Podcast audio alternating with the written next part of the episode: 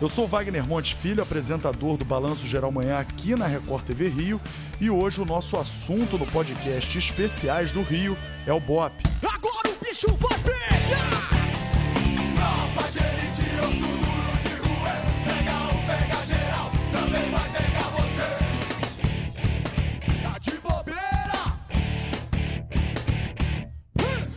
Comigo está o comandante do Batalhão de Operações Policiais Especiais, Tenente Coronel Nunes. Primeiro eu quero agradecer o carinho e a disponibilidade, dizer que além de um excelente profissional, você é um grande amigo, então me sinto muito honrado em ter essa oportunidade de bater esse papo aqui com o senhor. Coronel. Bom, Magno, primeiro eu que agradeço, tá? A oportunidade de vir aqui e bater esse papo com você.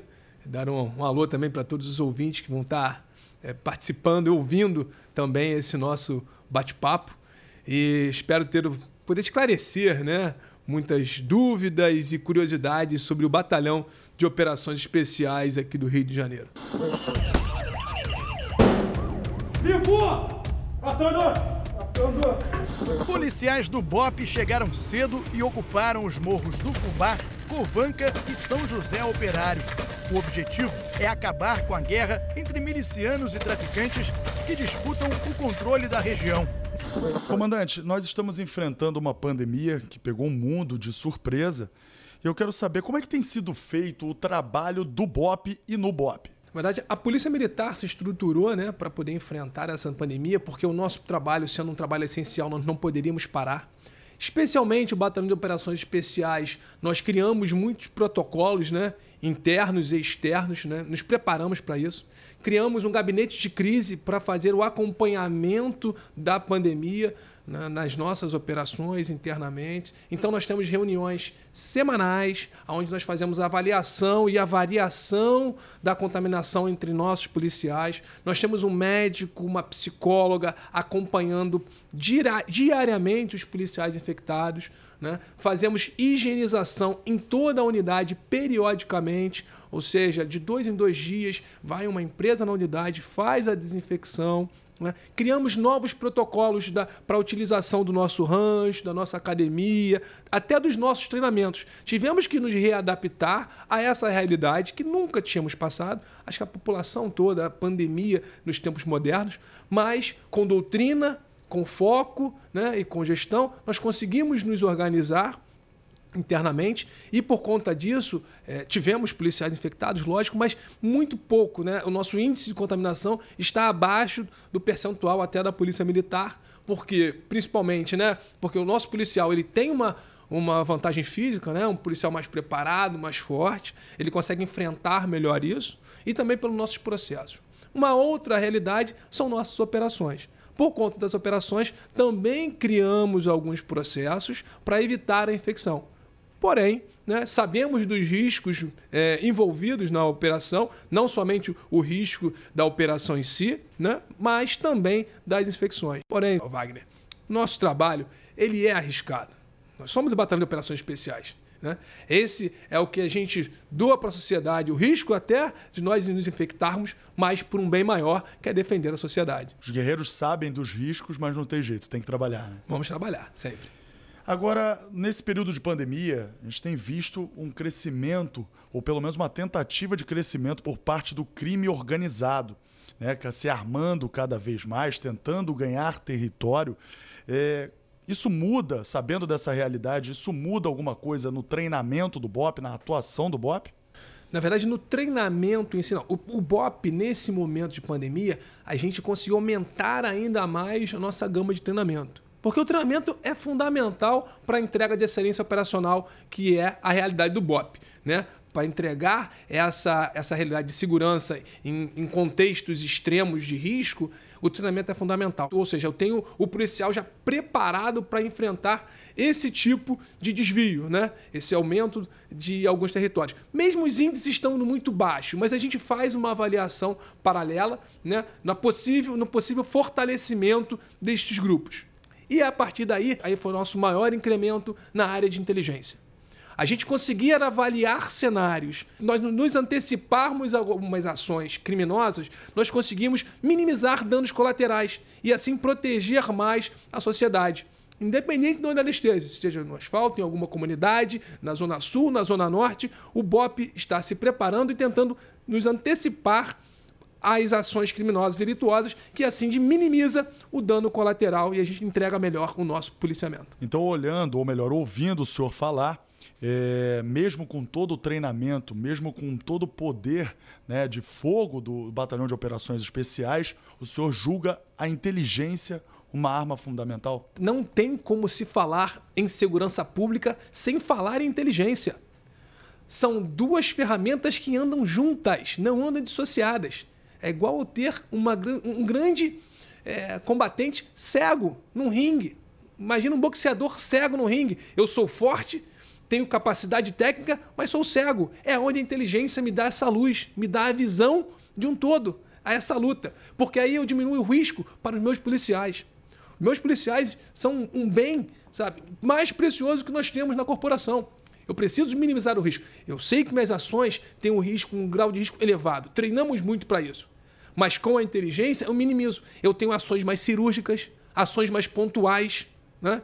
Dou um exemplo: tivemos uma operação é, numa comunidade da, ali próximo ao centro, na zona norte do Rio, onde prendemos as principais lideranças, né? Aprendemos drogas e armas com o mínimo de dano colateral à sociedade ilesa.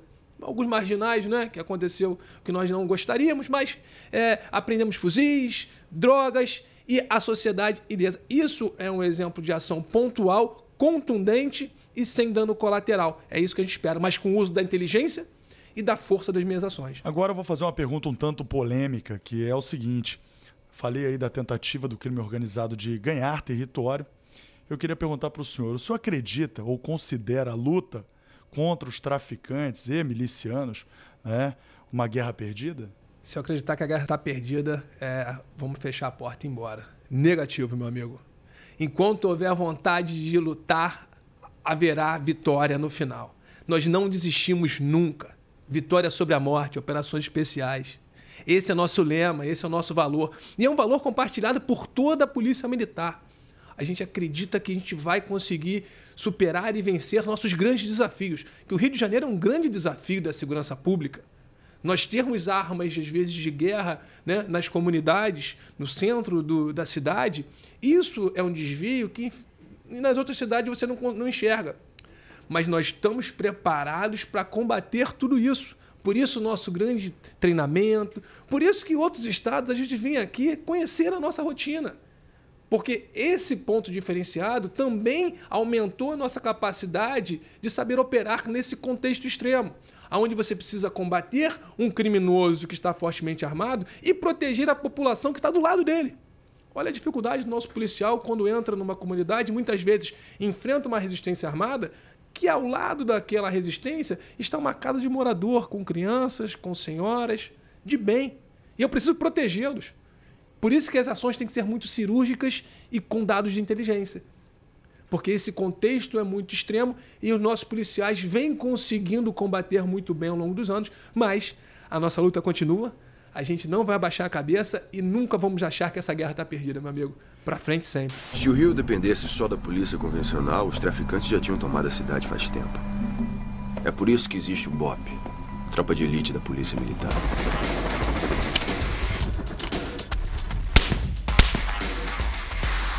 Missão dada, missão cumprida. Comandante, é, eu falo sempre no programa, isso é uma pergunta até né, minha. Eu falo sempre no programa, o senhor falou da preocupação com os moradores na hora que a polícia militar, na hora que o BOP entra numa comunidade. Preocupação essa que o criminoso não tem. Ou seja, muitas vezes isso também é uma arma utilizada contra as forças de segurança. Eles dão tiros né, em direção, na maior parte das vezes, às casas das pessoas e, na maior parte das vezes, para criar justamente esse tumulto e voltar os moradores contra a atuação da polícia. É é uma preocupação a mais da polícia militar. É, é, também essa, esse, esse detalhe, né? Muitas das vezes é, tem um discurso né, que é colocado por algumas organizações, né? A polícia entra atirando. Eu discordo, né? Às vezes, sim, tem necessidade de efetuar um disparo nas entradas, nas comunidades, mas é tudo muito com muita técnica né? e, com muita, e quando é realmente necessário. Os criminosos, quando utilizam dessa técnica, que isso é uma técnica de guerrilha, tá? De, sua ação, eles atacam a própria comunidade para tentar segurar o avanço das tropas, porque sabe, se tiver uma senhora machucada ali no, no avanço da minha tropa, eu vou parar para socorrer, porque a vida é o bem primordial para o policial militar. E eu tenho paramédicos e eu tenho ocorrências que eu posso citar várias aqui, onde nós paramos o avanço para os nossos paramédicos, nossos policiais, realizarem o socorro de pessoas vitimadas. Tá? E isso é um orgulho para nós, e eu falo para eles, aquelas pessoas, nosso principal foco. Se o vagabundo naquele dia conseguiu fugir porque machucou um cidadão de bem, deixa ele ir. Amanhã a gente vai lá e pega ele. Porque o dia dele, a final dele, já é certo. Corrupção nos organismos policiais do Rio de Janeiro. Como é tratada a corrupção no Batalhão de Operações Especiais? Na verdade, o desvio de conduta é, é um problema do ser humano. Né? Em todos os segmentos existem, infelizmente, o desvio de conduta. O problema é como você vai enfrentá-lo. E é um termo que é muito utilizado na segurança pública, cortar na própria carne. Né? A Polícia Militar vem combatendo muito isso, principalmente, e aí eu trago para a minha realidade do Batalhão de Operações Especiais, é um dos grandes valores que nós temos, a honestidade. Tenho problemas? Lógico que tenho. Porém, ele é, o índice de desvio de corrupção dentro da unidade é muito baixo. E quando acontece, meu amigo, ele é tratado da pior forma possível, tá? Com toda a rigidez da lei a gente trata com a rigidez ainda maior do que outros organismos, porque não é aceito dentro do batalhão. E a forma de se tratar isso é um pouco diferente às vezes quando a gente, como a gente escuta. Não é vertical, top-down, não é somente assim. A principal forma correcional na unidade, ela é horizontal, entre todo mundo, entre praças, oficiais, um olha para o outro. Não é que um vai tomar conta do outro, mas se um ver alguém fazendo um desvio, ele cobra na hora. Não precisa um superior hierárquico para ir lá cobrar. Então, se tiver um cabo e um sargento tendo um desvio de conduta, o cabo vai cobrar dele. Olha, aqui no batalhão não é assim, não. Tá? Então, porque isso modifica muito, eu aumento o lastro de, de, de controle das minhas ações. Porque o principal controle ele é interno. É a vontade dele de desviar a conduta. Vou ter? Vou. Mas pequenas coisas. Porque o principal é a vontade de cumprir sua missão que o policial tem. Os nossos valores, que são os nossos mandamentos, que estão nas pilastras da nossa unidade. Isso é o que nos mantém unido, isso é o que nos mantém mais forte. Nós sabemos que dentro da vida militar tem essa hierarquia. Então o senhor enxerga, o senhor acha que essa forma de ver o BOP, o Batalhão de Operações Policiais Especiais, na verdade, como família, lógico, respeitando a hierarquia sim, mas dando essa liberdade, isso facilita muito esse, esse controle é, quando nós entramos no batalhão, né, nós passamos por, por cursos muito difíceis. Né? Naqueles cursos, a gente já começa a criar um senso de unidade. Eu costumo falar nas, nos meus estudos, nas palestras, que esse vínculo que os policiais têm é um pacto de sangue, porque é um defendendo a vida do outro. E naquele dia a dia, aquela relação que o policial cria um com o outro, aquela defesa da vida, cria um vínculo tão forte não somente de amizade profissional, mas também pessoal. Então, os policiais no fim de semana, eles se confraternizam com as famílias, né? Um é, é, é padrinho do filho do outro, tamanha relação. E isso fortalece ainda mais né, a, a questão de honestidade. Porque um vai cobrar do outro. Se um começa a ter dificuldade, desvio, o outro, antes dele, dele desviar, ter problemas no batalhão, ele já identifica. Está precisando de ajuda? O que está acontecendo com você? Então, esse tipo de relação de um ajudando o outro, como uma família, né? Ele faz como se fosse um, um bloqueio que antes dele vir com desvio para dentro, ele já é identificado e tratado junto aos pares. E se precisar, pedem ajuda do comando, como uma grande família, e nós tentamos ajudar de todas as formas possíveis. Mas se desviar conduta, pode ter certeza que não vai ser aceito. Você acha que ninguém aqui sabe que você recebe dinheiro do tráfico? Acha que ninguém aqui sabe que você recebe dinheiro do jogo do bicho? O senhor sabe porque o número do senhor é 01? É porque o senhor vai ser o primeiro a desistir. E eu vou fazer o senhor desistir. Pede pra sair. Pede pra sair. Pede pra sair. Agora, comandante, é, para as pessoas que estão nos ouvindo Qual a função específica do BOP? A gente tem aquele negócio na cabeça de que quando a situação aperta, é o BOP que é chamado. Como é a, qual é a função específica do BOP? Na verdade, o Batalhão de Operações Especiais é uma força reserva do comandante-geral que atua principalmente quando as unidades do batalhão da área ah, extrapolam sua capacidade operacional, tática de efetivo e de equipamentos para responder a algum problema. Nesse momento, o batalhão é acionado para tentar estabilizar uma área, resgatar policiais encurralados. Então, nesse momento, é chamado o batalhão. Somos preparados para as missões mais críticas e extremas da, do, do Rio de Janeiro, da nossa cidade maravilhosa.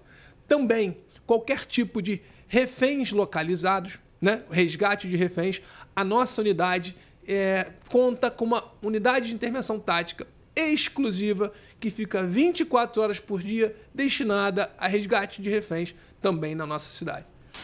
Tranquilidade, calma, só isso. Vamos subir lá e fazer o nosso com calma, com tranquilidade, entendeu? Pode ter gente pra caramba na favela, que hoje é dia de baile funk. Então vamos chegar lá devagar, pode ter policial ferido no local, então é só ter calma. Na teoria, o BOP faz parte da polícia militar. Na prática, é uma polícia completamente diferente. O símbolo do BOP deixa claro o que acontece quando a gente entra na favela. E a nossa farda não é azul, é preta. Então, já que o senhor falou do, do resgate de reféns, eu vou fazer uma pergunta. Qual a diferença entre uma operação como a da Ponte, Rio-Niterói, né, e a da Tijuca? Tem uma mais difícil que a outra? Como é que é isso? Não é questão de dificuldade. Todos, todas elas têm os seus pontos críticos, né? São diferentes. Mas os processos implementados, a nossa estrutura que é colocada para responder àquele incidente é a mesma. Eu tenho uma ferramenta, eu tenho um pacote de entrega para responder a, a, a, esse tipo de incidente, é a minha UIT, é a minha unidade de intervenção tática. Divididos em grupamento de, de negociadores, é o GNA, grupamento de negociadores e análise, é o GAP, grupamento de atiradores de precisão, e o grupo, o GRR, que é o grupo de resgate e retomada. Esse pacote eu entrego para essa ocorrência para começar a responder e tratar para que acabe com o menor dano colateral possível. Na ocorrência da ponte, por exemplo, nós fizemos um tipo de tratamento, mas o pacote era o mesmo. E aí vem as dificuldades que acontecem no meio do caminho e a gente tem que formatar a melhor resposta para aquela situação. Na Tijuca foi uma situação já diferente, né? mas uma criticidade também diferente, com outras situações críticas ali para responder. Mas que, graças a Deus, nas duas ocorrências, nós conseguimos resgatar as vítimas. Uma era a vítima que estava ali na posse do sequestrador, como é assim conhecido mais comumente pela sociedade. O veículo foi o cenário de momentos de muita tensão para as 39 pessoas que ficaram por mais de três horas reféns do sequestrador. Como parte das negociações, o sequestrador chegou a libertar seis reféns. Tensão que aumentou ainda mais quando foram ouvidos os disparos da polícia. Depois de horas de terror, as vítimas agradeceram pelo fim do sequestro. Foi um alívio muito grande. Graças a Deus acabou. Eu não achava que ia acontecer o pior conosco, e sim com ele. E foi o que aconteceu, infelizmente. No caso da ponte, o criminoso, o vagabundo, se é que eu, eu falo isso sempre no programa, acabou morto. E eu, como um conhecedor, eu me arrisco a falar isso, um admirador do batalhão de operações especiais, faço a seguinte pergunta: tem toda uma estrutura, tem, são os negociadores. Agora, ali, na situação da ponte, tinha um atirador, na verdade, atiradores de elite ali, é, é, pronto para efetuar o disparo. Como é que é feito? Como é que é dada essa ordem? Eles têm uma certa liberdade, é, cada um respeita, lógico, a posição do outro, mas da onde parte essa ordem e como ela é dada? Uma, Wagner, falar um pouquinho sobre a ocorrência da ponte, né? Primeiro, foi uma ocorrência bem crítica que a gente enfrentou devido às peculiaridades dela, né? digamos assim. Primeiro, que fechou uma das principais vias de circulação da cidade. Isso já cria por si só né, uma atenção especial, um tratamento mais forte dos, dos organismos de segurança pública. Né? A forma como aquele sequestrador, que nós chamamos de SEC, né, causador do evento crítico, ele usou para sequestrar aquele ônibus. Ele utilizou de ferramentas, né? A gente fala que ele armadilhou o ônibus com combustível que ele poderia incendiar o ônibus em segundos. A gente sabe que material utilizado ali interno do ônibus, do tipo de ônibus que era, podia pegar em segundos e, e, e, pegar fogo. Imagina aquelas pessoas, todas ali, mais de 30 pessoas dentro do ônibus. Então ele estava muito preocupado. A partir do acionamento, teve a dificuldade de chegar no local, porque travou não somente a ponte, mas a cidade, tanto para a região de São Gonçalo, Niterói, como também vindo do Brasil e Zona Sul.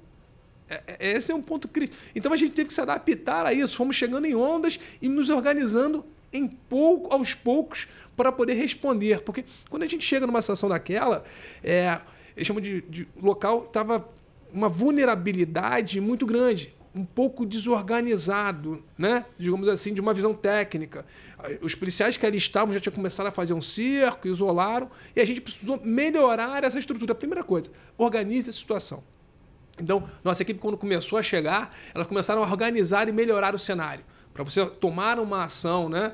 É, precisa organizar, porque você vê melhor o cenário e protege até terceiros ali que estavam no local. Né? A partir que eu cheguei no local e tomei conhecimento das principais ações que já tinham sido realizadas, é, montamos um gabinete de crise. Isso também é uma ferramenta que a gente utiliza para esse tipo de ocorrência, aonde os chefes de cada grupo desse, juntamente com a psicóloga, né, nós tomávamos as decisões. Então ficamos sabendo do que estava acontecendo, da vulnerabilidade, da, estava muito volátil, né? Ora o SEC respondia, ora não. E a gente, em um determinado momento, tomamos a decisão: olha, nós temos que agir. Ele está botando em risco já a vida dos, dos, dos, das pessoas que estavam ali. Mesmo já tendo liberado algumas, ele começou a um momento ficar muito ansioso, ora não queria falar com a gente. Ele tinha visão do que estava acontecendo fora, porque ele tinha um celular com contato que ele via as emissoras, tanto que eu pedi para fechar o espaço aéreo, né? E a gente tomou a decisão com o apoio da psicóloga, olha a importância da, do técnico né, ali participando, e ela é especialista nesse tipo de ocorrência. Infelizmente, ele tinha algum problema mental. E a gente decidiu, olha só, nós temos que definir a situação, porque algumas da, dos reféns que ainda estavam lá dentro poderiam se ferir. E a partir daquele momento que tomamos aquela decisão, né? Eu, e foi engraçado esse momento, né? Eu cito muito quando eu falo sobre a ponte. Eu saí do gabinete de crise, que tive que me adaptar. Meu, dei a ordem para os meus atiradores que já estavam posicionados em algumas posições estratégicas. Difícil ali, porque é uma ponte, não tinha nada para o cara se, se camuflar, mas com a nossa experiência técnica eles conseguiram pontos específicos. E dei a ordem para eles: olha, vocês têm sinal verde para um tiro de oportunidade. O que significa isso? Né? Eles tinham autorização do comando para que, numa oportunidade que o SEC se expusesse, efetuar o disparo de comprometimento para tentar impedir que ele voltasse para dentro do ônibus. E aí minha negociação começou a ser, começou a ser tática para que ele fizesse esse movimento. Ou seja, todo mundo interage ali, né? todos os grupos interagem para que a gente fique numa posição para que o atirador, na hora que ele for tomar a decisão, que aí é onde eu transfiro a competência, ele vai tomar a decisão final de apertar o gatilho. A importância que ele tem ter a cabeça fria, tranquila, de avaliar todo o cenário para apertar o gatilho. Porque além do tiro em si que ele ia disparar, ele tinha que tomar cuidado também com o dano colateral, que estava atrás, ao lado. Por isso a importância de a gente ajustar o cenário para que tudo corresse da melhor forma possível. E quando eu saí do gabinete de crise, falei isso tudo, eu estava preocupado, como não estar, né? O mundo estava vendo naquele momento, Wagner é, governador estava vendo. Não que ele me cobrasse, tá? naquele momento ele não me, não me cobrava nada. Mas pedia alguns reportes para saber como é que estava o andamento da crise. Mas a decisão de tudo ali foi minha. E eu passei por um sargento nosso, né, que ele estava fazendo o cheque da equipe dele, e perguntei para ele, camarada, tranquilo? Wagner, ele me olhou com uma tranquilidade, com uma calma. Comandante, treinamos para isso. Tranquilo vai acabar tudo bem. Eu dei uma pausa de segundos e falei, cara, esse cara tá certo. Eu tô preocupado porque eu tô com os melhores. Os caras treinam para isso e vai dar tudo certo. e aconteceu o desfecho. Né? Foi feito o tiro de comprometimento, ele caiu ao solo, né? a equipe tática abordou e nós começamos o processo de extração dos, dos, das pessoas que estavam os sequestrados, que estavam dentro do ônibus, com cautela, porque ainda tinha tudo cheio de gasolina, alguns potes tinham caído já. E o depois, Wagner, foi uma coisa muito emocionante, porque as pessoas primeiro passam por uma avaliação médica, né? faz uma triagem médica e depois a gente conduz ela para um local seguro e mais tranquilo. Eu, pessoalmente, comecei a dar água para todas elas. E a emoção delas nos agradecendo, sabe, por ter salvo a vida delas, é, isso não tem preço. É por isso que lutamos. Teve um, um, um rapaz, rapaz, cara de dois metros de altura, forte pra caramba.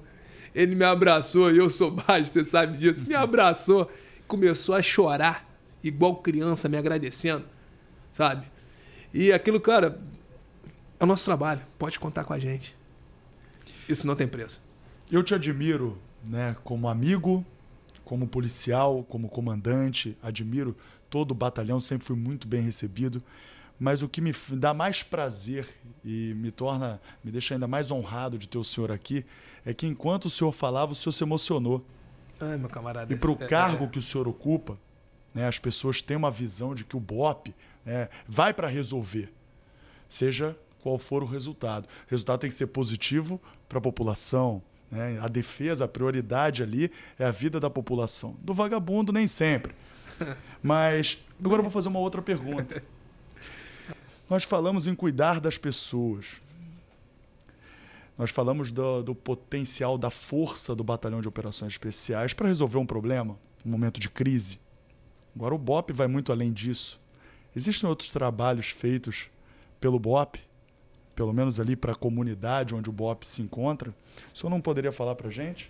É, a gente faz algumas ações, né? A gente, a minha unidade fica ao lado de uma comunidade, né? Comunidade de Tavares Bastos, e a gente tem uma relação muito próxima com a comunidade, tá? De parcerias, inclusive. Né? A gente olha muito pela comunidade. E eu costumo falar que é o local mais seguro do Rio de Janeiro, mais seguro que a minha casa, né? Eles têm esse privilégio, que são é, policiais que estão ali ao lado deles que dão uma proteção a mais à comunidade. E por conta disso, eu tenho alguns projetos sociais que rodam a comunidade. Infelizmente, eu tive que suspender por conta da pandemia, né, que são é, ordens gerais, mas espero voltar o quanto antes. Né? Eu tenho um projeto dentro da unidade de jiu-jitsu com crianças da comunidade que já saíram crianças ali que conseguiram já ganhar campeonatos, né, correr e se graduar. Eu fico muito feliz. E um projeto que a gente tinha, que tá, já estava preparando para voltar, é o da terceira idade. Que eu tenho um carinho especial com as senhoras da Tavares, que ela nos trata igual filhos, né? Costuma falar, não fala mal da gente não, senão ela vai pegar o guarda-chuva e dar na sua cabeça. Né? Essa relação é muito amistosa, de, de realmente de amizade. Mostra e demonstra como é possível uma relação saudável, uma relação de respeito entre o Estado e a comunidade. Olha, muito bacana. Eu tenho muito que agradecer ao senhor a disponibilidade. Dizer mais uma vez que é um prazer enorme poder bater esse papo com o senhor que eu conheço já há muito tempo. Muitas vezes eu fui recebido, ou melhor, todas as vezes que eu estive no BOP, eu fui muito bem recebido. E para mim, acredito para a Record TV Rio também, mostrar Lógico, a, o potencial do BOP todos nós conhecemos, mas mostrar esse outro lado é muito especial, pelo menos para mim. Então, eu quero agradecer a oportunidade e mais uma vez a disponibilidade e deixar mais uma vez aqui as portas da Record TV Rio abertas e à disposição. Agradeço mais uma vez a oportunidade de estar aqui batendo esse papo com você, Wagner. É, e que outras emissoras entendam como vocês, né? A importância da imprensa para a segurança pública, a forma que ela passa um dado, uma informação, pode agravar ou melhorar uma situação, trabalhar junto com os órgãos de segurança, porque o problema é o mesmo, vocês com a sua responsabilidade, nós com a nossa. Então é muito importante esse alinhamento para um bem maior, né? Porque eu sou servidor público, o nome já diz isso. Eu tenho que servir à comunidade, servir ao nosso público. E vocês têm a responsabilidade de vocês. Então, essa oportunidade de poder falar um pouco sobre o batalhão, é, para mim, é, ímpar. Espero que outras oportunidades venham, tá? E que a população carioca, fluminense, confie na Polícia Militar, confie no, no Estado, confie no Batalhão de Operações Especiais, que a gente vai lutar sempre para defendê-los. Vai, vença combatente, força e honra, caveira. Olha, o podcast Especiais do Rio está disponível no portal r7.com/rio, no Play Plus e nas principais plataformas de streaming de áudio. Você também pode compartilhar esse conteúdo. Se quiser deixar um comentário, basta procurar pela Record TV Rio nas redes sociais. Muito obrigado e até a próxima.